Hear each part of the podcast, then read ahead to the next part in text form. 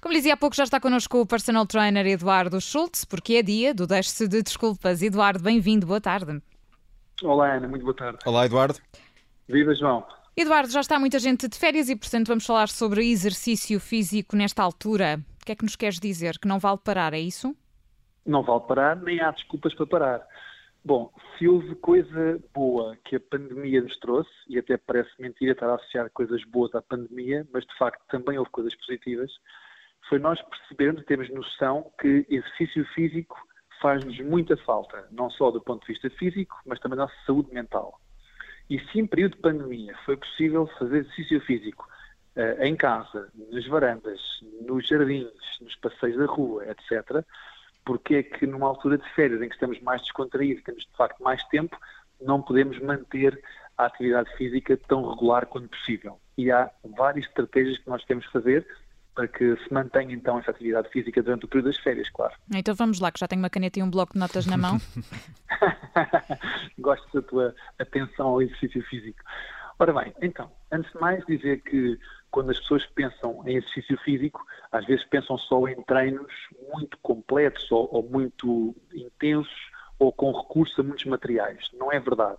Há variedíssimos níveis de atividade física, desde pequenas estratégias para nos mantermos mais ativos, por exemplo, eh, deixar o carro mais vezes estacionado longe, andar um bocadinho mais a pé, evitar elevadores e mais vezes pelas escadas. Portanto, isto faz parte de um comportamento eh, que podemos descrever como atividade física consciente. Portanto, conscientemente a pessoa ter intenção de se manter mais vezes ativa em pequenas tarefas. Esta é uma parte desta consciencialização do exercício físico para que nos mantenhamos sempre ativos.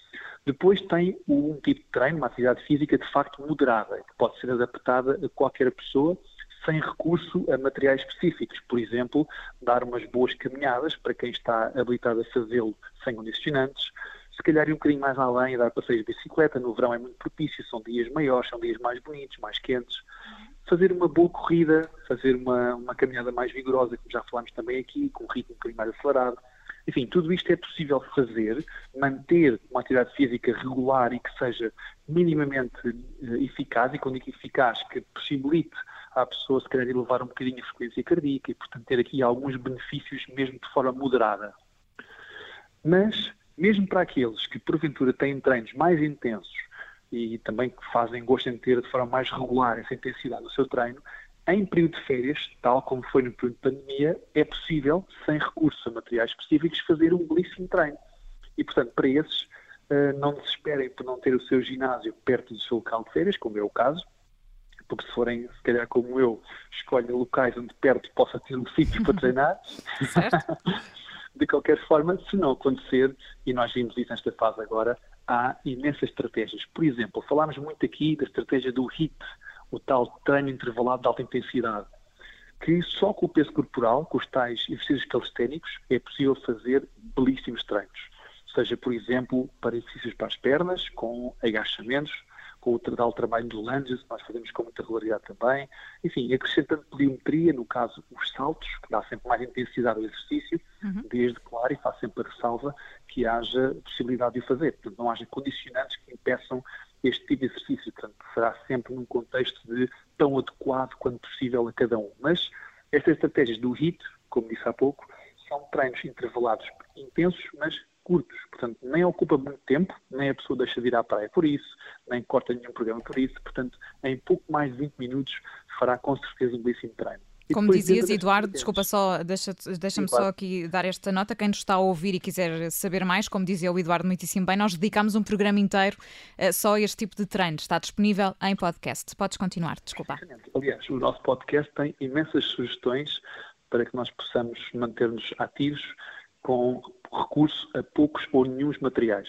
Portanto, basta de facto que haja eh, essa vontade, que haja essa disciplina, que haja esse gosto pela atividade física e, de facto, nem no verão é desculpa para que nós possamos estar integralmente parados. A verdade, e a verdade, Eduardo, é que tu, eh, como dizias, eh, dá para fazer praticamente em todo lado. Pode ser na, na praia, no campo, em meio urbano, de manhã, à tarde, à noite. No fundo, é, é escolher, não é? Sim, uh, isto acabou por nos trazer aqui um bocadinho esta noção, esta, esta fase pandémica, porque, como, como sabem, os espaços dos ginásios tradicionalmente mais frequentados estiveram fechados durante muito tempo e quem tem esse gosto teve, de facto, que arranjar alternativas e fê-lo, como tu disseste muito bem, em qualquer sítio, fosse como eu fiz também muitas vezes numa varanda, eventualmente na sua garagem de casa, ou, ou enfim, ou deslocou-se com os amigos para mais longe e fez perto da praia ou no campo, enfim, há muitas opções. E o treino, acreditem, pode de facto ser muito intenso e dedicamos também alguns episódios aqui do nosso podcast a falar sobre efeitos benéficos deste tipo de treino. Portanto, não são só uh, estratégias para mexer um bocadinho. Há de facto benefícios associados, sejam eles, por exemplo, a melhoria na gestão da massa corporal, nomeadamente tentar reduzir massa gorda Uh, e até, em alguns casos, existe um incremento de massa magra, no caso massa muscular, dependendo, claro, da intensidade com que se faça isto, se a pessoa é ou não habilitada a chegar a essa intensidade, mas podendo, há inclusive esse benefício, e, portanto, não há, efetivamente, motivo nenhum para que a pessoa abandone a prática no verão. Isto porquê também? Porque eu sei que, apesar de serem férias, as pessoas estão mais libertas e gostam de cometer também mais excessos, se calhar eh, comem aquele geladinho que normalmente não comem, ou aquela sobremesa, ou aquele copo de vinho, ou aquele, enfim, eh, algumas coisas que regularmente não fazem com tanta frequência e nas férias é o período para fazer, acho que o devem fazer, até por uma questão de liberdade emocional e a pessoa sentir-se confortável. No entanto, percebam que quando há, uh, enfim, eu vou dizer um intake, porque é a única palavra que me ocorre, mas quando a pessoa consome mais calorias do que elas vai gastar, provavelmente vai ganhar peso nas férias. E, portanto, se não é esse o interesse, e se a pessoa gosta de estar bem do ponto de vista da saúde e também bem do ponto de vista físico, acaba por perceber que se consumir sempre muito mais do que aquilo vai gastar, vai ganhar peso necessariamente. Porque, de facto, tem aqui estratégias, como falámos agora, que permite uh, balançar essa situação e manter uma boa condição física no período das férias. Gostei muito dos exemplos mais simples do deixar o carro mais longe, uh, optar por subir escadas e não usar o, o, elevador, ir dar uma caminhada ao fim do dia, porque não, depois do jantar, é sempre bom.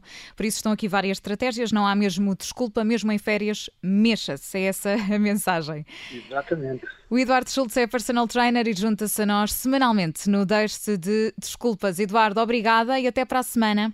Obrigado aos dois, por o caso, boas férias. E boas caminhadas. Obrigado.